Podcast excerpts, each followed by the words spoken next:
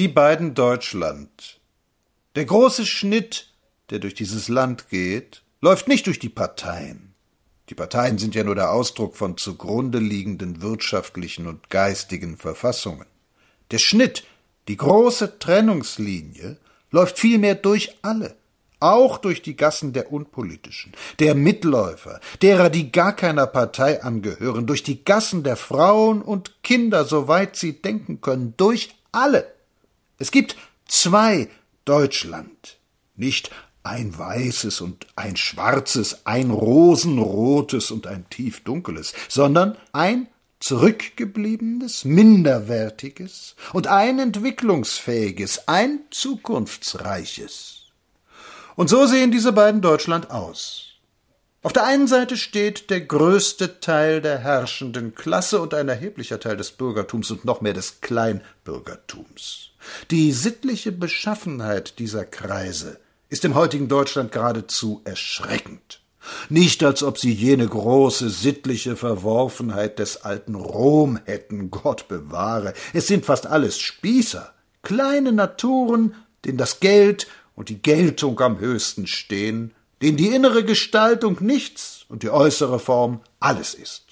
Allen gemeinsam ist der unbeirrbare Glaube an die rohe Gewalt. Die Kerle müssten an die Wand gestellt werden. Das ist so das Rezept, nach dem die soziale Frage gelöst wird.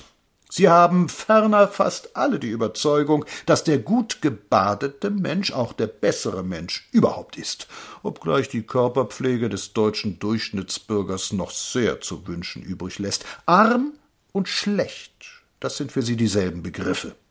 Denn dies ist das Kennzeichen der Zeit nach dem Kriege. Das gesamte Bürgertum beseelt ein Hass gegen das Proletariat, von dem man sich früher keine Vorstellung gemacht hat.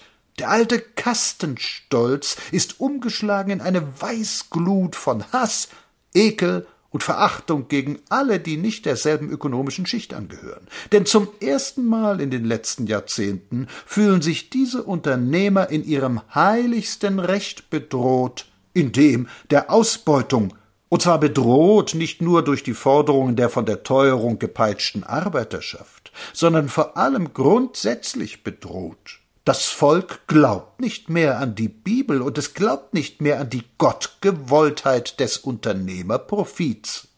Die Gefühlsrohheit dieser Schicht ist gar nicht zu überbieten.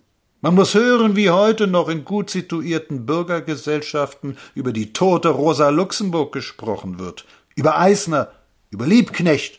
Die Freude, dass diese Menschen ermordet worden sind, wird gar nicht verhehlt. Gott sei Dank.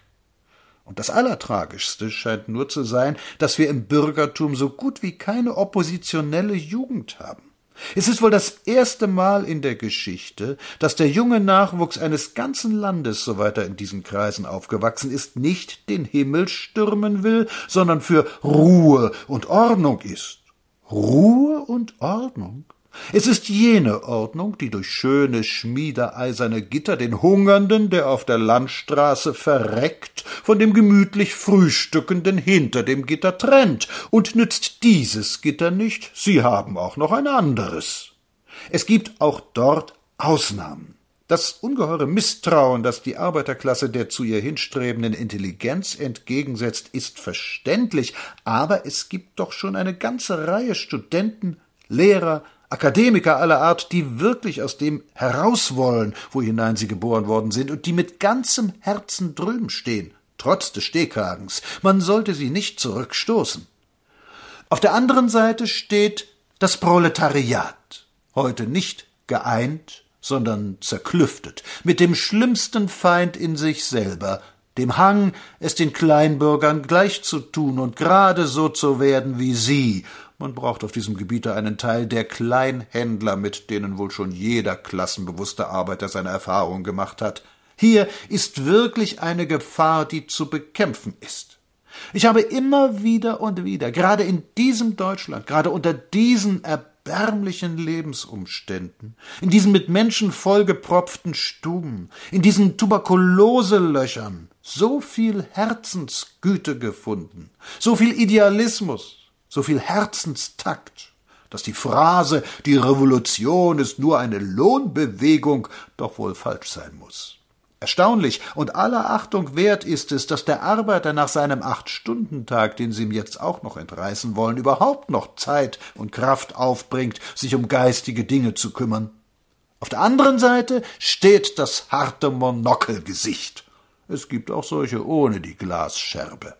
Diese durch Durchdrungenheit von sich selbst, diese Herzensrohheit, dieser Fantasiemangel, sich in die Lage seiner Volksgenossen zu versetzen, das ist beispiellos und ganz und gar wilhelminisch. Mit Sentimentalität und Berufung auf die edlen Seiten der Menschen kommen wir dem nicht bei. Das ist vorüber. Nach ehernen Gesetzen rollt das ab. Und was hier Not tut, das ist Kampf, Kampf und härteste Energie und unablässige Mühe. Auf der anderen Seite, im anderen Deutschland steht der Unteroffizier, der Major, der viereckige Schädel einer kaschubisch-wendischen Mischrasse, die alle schlechten und keine guten Eigenschaften der Stammväter aufweist.